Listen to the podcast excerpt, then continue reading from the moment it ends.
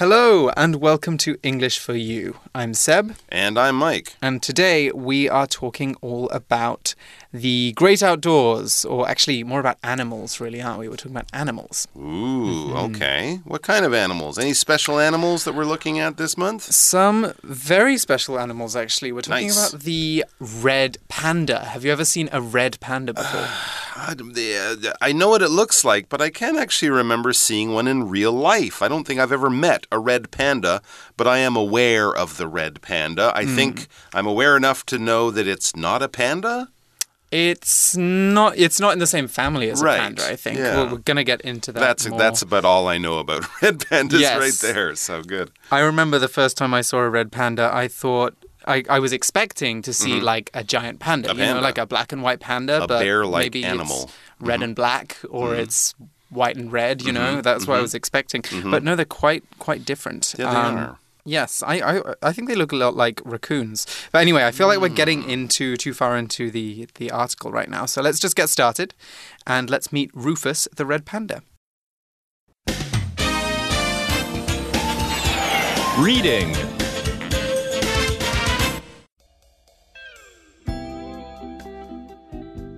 The Red Panda Fact File. Hello, I'm Rufus and I'm a red panda, one of the cutest critters in the animal kingdom. I live in a zoo and I receive a lot of questions in the mail. The zoo has asked me to reply to some common ones. Are you really a panda? Of course, but red pandas aren't closely related to giant pandas at all. In fact, we're closer to seals than giant pandas. Actually, our closest relatives are raccoons and weasels. Why do people call you a panda? Western scientists first formally described us in 1825. The word panda likely comes from Nepal, where many of us live. We were simply called pandas until Westerners found giant pandas years later. Then, our names got changed by adding red. Where do you live? We're located in Southeast Asia from China to Western Nepal. We live in forests around 2,200 to 4,800 meters above sea level, and we like to live close to water. We're most active around dawn and dusk. We're hard to see in the wild, though. Okay, so our article begins Hello, I'm Rufus, and I'm a red panda, one of the cutest critters in the animal kingdom. Right, so a critter, that is basically a cute word for an animal, basically. I always think of hmm. critters as small animals mm-hmm. normally. Mm-hmm. Um, you know, like like mice or, or, or cats or dogs. Actually, well, it has to be a wild animal, doesn't it? Yeah. You don't talk about your pet Right. as a critter. And I almost might think of like lizards or things you might find living around your house as a critter too, but hmm. in an unwanted kind of way. Right. For me, uh, maybe this is a British thing, but for me, I think that critter sounds a bit more positive. Oh, okay. while vermin is the word I would Oh. use for small animals that I don't want around. You know, Definitely. Like rats, cockroaches, like nasty animals like that. Definitely. So Rufus is a red panda. He's one of the cutest critters in the animal kingdom, and the animal kingdom is just a word that we use to mean all of the animals in the world. Basically. Okay.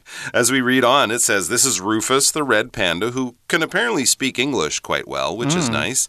Great I, skill. I live in a zoo and I receive a lot of questions in the mail. Well, he can read, he can write letters, and now we know where to find him. He lives in a zoo, as do mm-hmm. many of the wild animals that we get a chance to see up close and personal.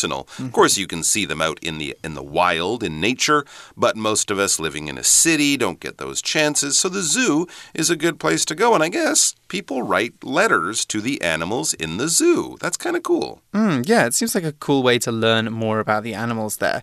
So he says, The zoo has asked me to reply to some common ones. Now, reply means to respond to something, you know, answer a question or give an answer. So, you know, any basically anything that one person says to another, the mm-hmm. thing they say back is a reply. It's responding. Hmm. So the panda is answering your questions. And here we've got an example sentence. James replied to the wave with a cheery good morning.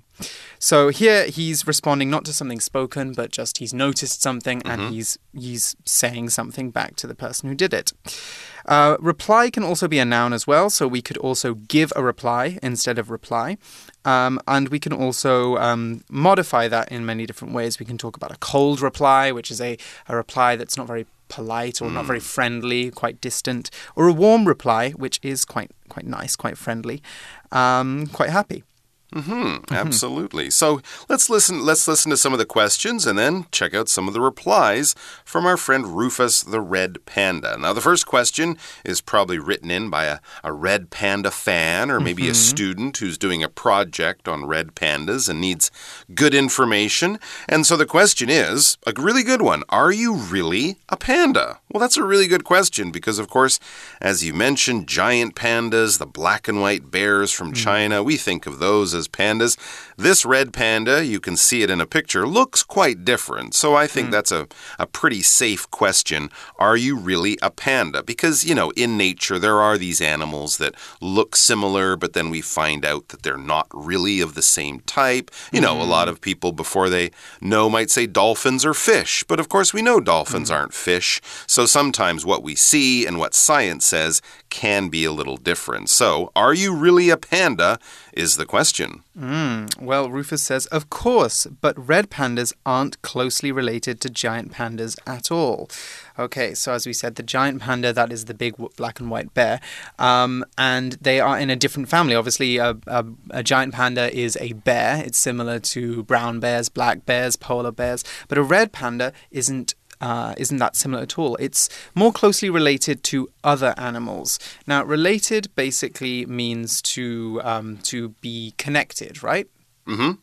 Absolutely. If something is related to something, there is a connection there, a real connection. Um, you can, of course, talk about being related to all of your family members, right? You all have a, a common grandparent going back generations, so you're related. You could also be related to people by saying, Oh, I went to the same school as that person, we played on the same baseball team. There's some kind of connection there. But often when we use this, we are talking about some kind of family, blood, genetic, DNA connection. That's why we would generally use this term for uh, family members or things like that. But in science, of course, when we're talking about animal families, we could also use this term to talk about them having a connection in science. For example, most big cats, like lions and tigers, are related to each other. That's right. There's a connection there. They're very close, kind of cousins, I guess you could say. But of course, cousins, like in a family, are also related. Hmm, exactly. And Rufus adds, in fact, we're closer to seals than giant pandas. Ah, that's interesting. I never thought as red of red pandas and seals being similar. No, and they don't go ar ar ar and ask for fish. So that's kind of what I think seals do. Because yeah, seals are large sea animals like dolphins and whales. They breathe air, so they're not sort of fish in the way that uh, we think of fish being able to breathe underwater. Seals are mammals. They're um, air-breathing, and live baby-having mammals, just like we are. But we often see seals in uh, areas near the coast, near where the land and the water meet. You might see some seals over there. They, of course, live up near the North Pole, down near the South Pole, around many of the coasts of a lot of the big countries and oceans. These are ocean animals, so you won't find seals in rivers and lakes. You'll find them in seals and oceans. For example, if you really want to see some seals, you can see seals in downtown San Francisco at Fisherman's Wharf. So they're similar to seals, these red pandas, but he says actually our closest relatives are raccoons and weasels. Ah, see, I see that connection Hmm. with uh, with raccoons, especially when I see a red panda. For me, looks a lot like a raccoon. Definitely, it looks a lot, a lot like a raccoon. A raccoon, yes. Raccoons, of course, are a North American mammal. They're quite famous for having a brown face but a black mask hmm. around their eyes. There's black fur, and they have kind of a white and black banded tail, I believe. Hmm. Raccoons are very smart creatures, actually. They live in the cities, they live in the countries. I've seen a few raccoons around my mother's house in Vancouver. And if you ever live in a place like Vancouver where they have raccoons, you know that people spend a lot of time keeping their garbage safe and secure because raccoons are incredibly smart and also like human garbage. So if you don't uh, lock down your garbage cans at night or put them inside somewhere, the raccoons can get in there. And they're quite cute, but they can be a little dangerous. It's best to stay away from raccoons. Uh, we also saw weasels as well. So hmm. Weasels are in North America, aren't they? Weasels, mm-hmm. ferrets, things mm-hmm. like that, they're all quite similar. They're sort of small, cat like, short legs. Um, some Long people. bodies. Long bodies. Mm-hmm. Some people keep them as pets, but I think they're more commonly thought of as wild creatures. And mm. weasels are also quite smart. They're good at digging holes and they, uh, they eat birds, birds' eggs, small animals, things like that.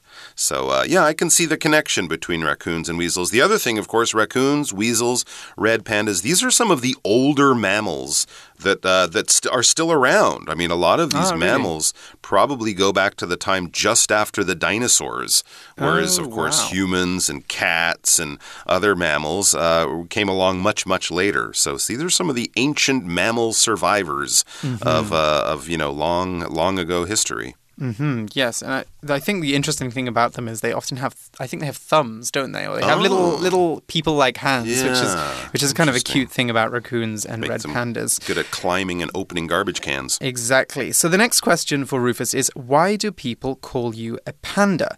And Rufus responds Western scientists first formally described us in 1825. Ah, so I think this is he's getting into the reason why they're called a panda. And he begins by explaining that they got the name from Western scientists.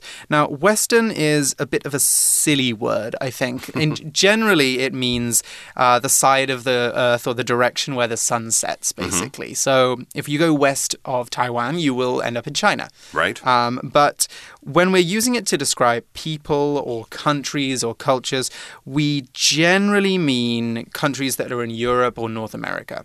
Um, but it could also be South Africa.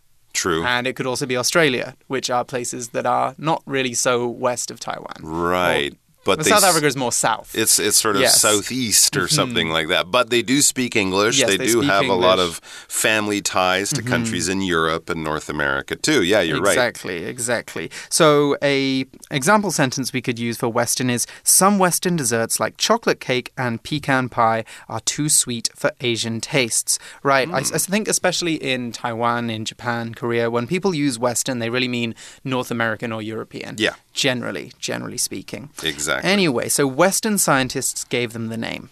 All right. They described them or sort of, you know, studied them in a scientific way back in 1825. Some of the 1st explorers, scientists uh, taking collections and drawing pictures. So, where did the name actually come from? Well, it says the word panda likely comes from Nepal, where many of us live. Okay, that's kind of interesting. So, this word panda that we use, of course, for not just the red panda, but other types, comes from Nepal. This is a country in the Himalaya Mountains, in those big mountains between China and India. If you're climbing Mount Everest, you might go to Nepal. And many of us, many red pandas, live there. So it might have been a local word. And when the, uh, you know, the scientists, the Western scientists were there and they pointed at this strange new animal, maybe the local people said, oh, it's a panda. That was their name for it. Maybe those local people didn't even know about the giant black and white panda from China. It was just a name they used for sort of a bear like creature. Mm-hmm. At least that's where the name comes from. When we talk about something coming from a place, we're saying basically that's where it originates, that's where it was born, that was that's where it was first created or seen or something like that. You might say rock and roll comes from the southern states of the US. You might say, you know, classical music comes from mm-hmm. Europe. And of course, you can also use this with people, right? You can say Michael Jordan comes from the U.S. state of North Carolina. That's where he was born. And of course, things change, they spread, they travel, they go other places. But if you go back to the beginning, where something originated or was created, that's where it comes from. Hmm, exactly. And we also have a grammar point in this sentence as well. The word panda likely comes from Nepal, where many of us live. Now, where here is introducing an independent clause, which is basically language for additional information in the sentence that isn't needed for it to make sense, but it does add interesting details. So we could actually say this as two sentences. We could say the word panda likely comes from Nepal. Many of us live in Nepal. But if we want to make it more interesting, we want to connect it together, we can use this, uh, this word where. Now, the one thing you want to remember is that the first verb or the main verb in your second uh, phrase, your second clause, has to agree with the object. So, you know, if it's a plural object, then you need a plural verb. If it's a singular object, then you need a singular verb. So that's enough grammar for now. Let's move on to the next sentence. So Rufus continues We were simply called pandas until Westerners found giant pandas years later. Wow, I always imagined that we've known about pandas for a long time. Hmm, yeah, I can't believe Right. Western scientists only found them in the 19th century. Exactly. But when you learn that they come from Nepal, which is a very remote country, very hard to get to country, ah, now it kind of makes sense. They've been hiding up in the giant Himalayan mountains for millions and millions of years until people finally came along to bother them. That would be Rufus's great great grandparents.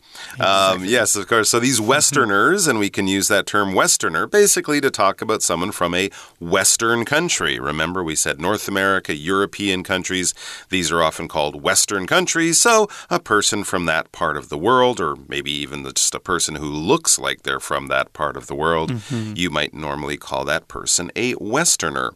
And so they found these pandas up there in the Him in the Nepal in Nepal in the Himalayan mountains. And then it says then our names got changed by adding red. Ah, so when they finally got into China, these scientists said, "Hey, there's another animal that looks kind of like a panda, but it looks like a real panda." Or they obviously look different. A so very they- big one. a very big one, different colors, you know, kind of a different look in, in many ways. I think giant pandas have a very short tail, for example, quite mm-hmm. obvious differences. So they had to kind of come up with a way of differentiating or hmm. telling the difference between these two pandas. So the red panda has the red hair, and the other one, which was bigger, I believe that the formal term is giant panda, mm-hmm, right? it For the is, yeah. ones from China. So that mm-hmm. way, people know which one you're talking about. Mm-hmm.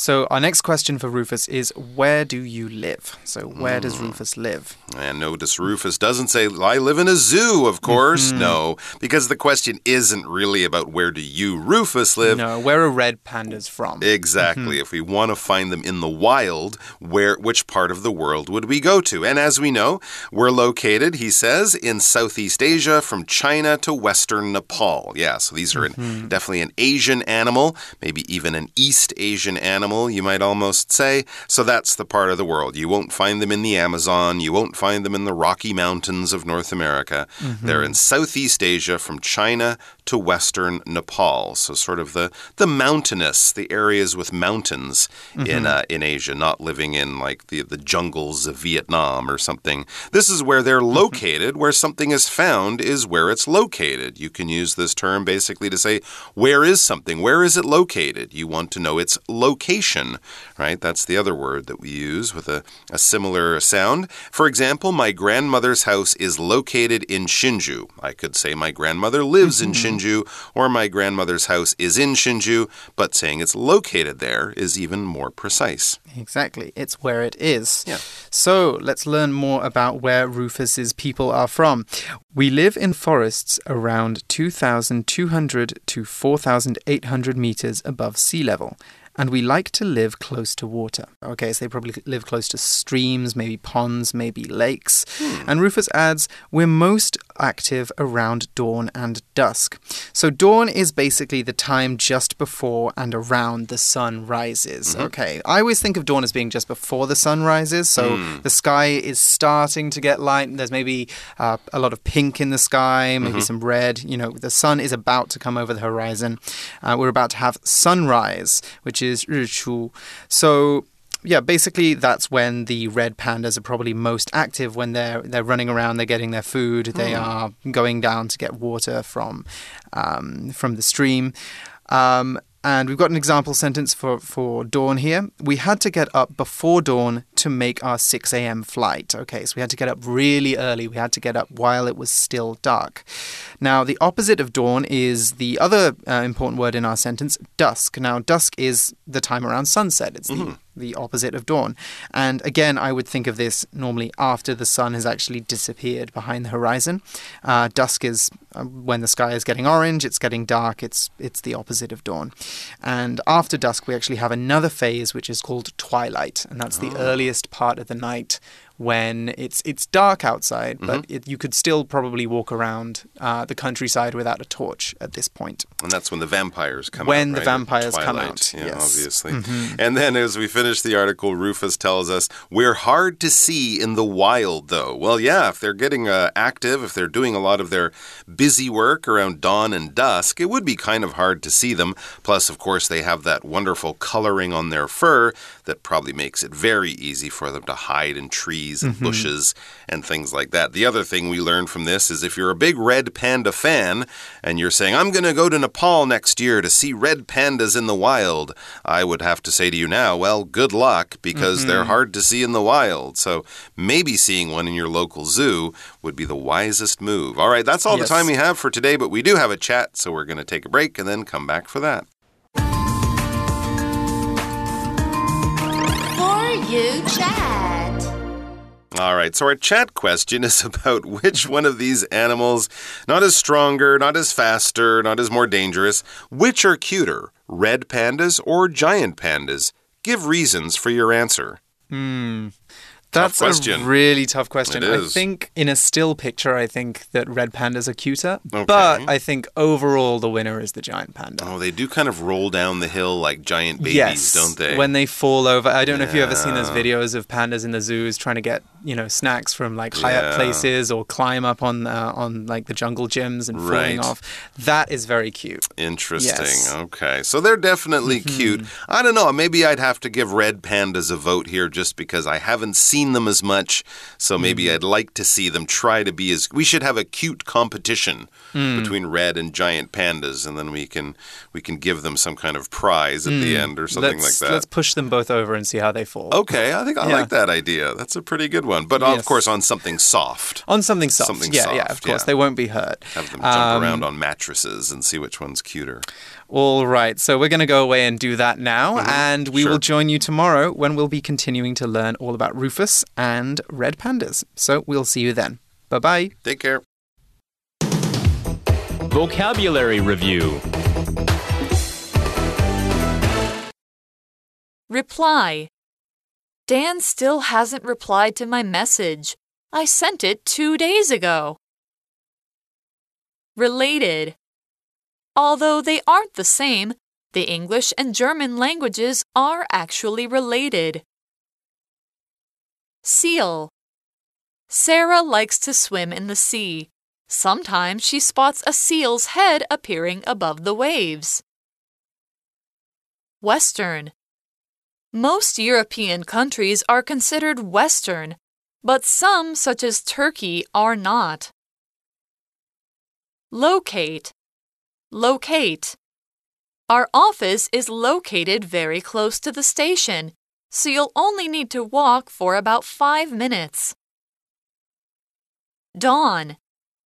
Amy likes to get up at dawn. Waking up early gives her time to exercise before work. 智慧小补帖。 Critter. Raccoon. Weasel. Dusk.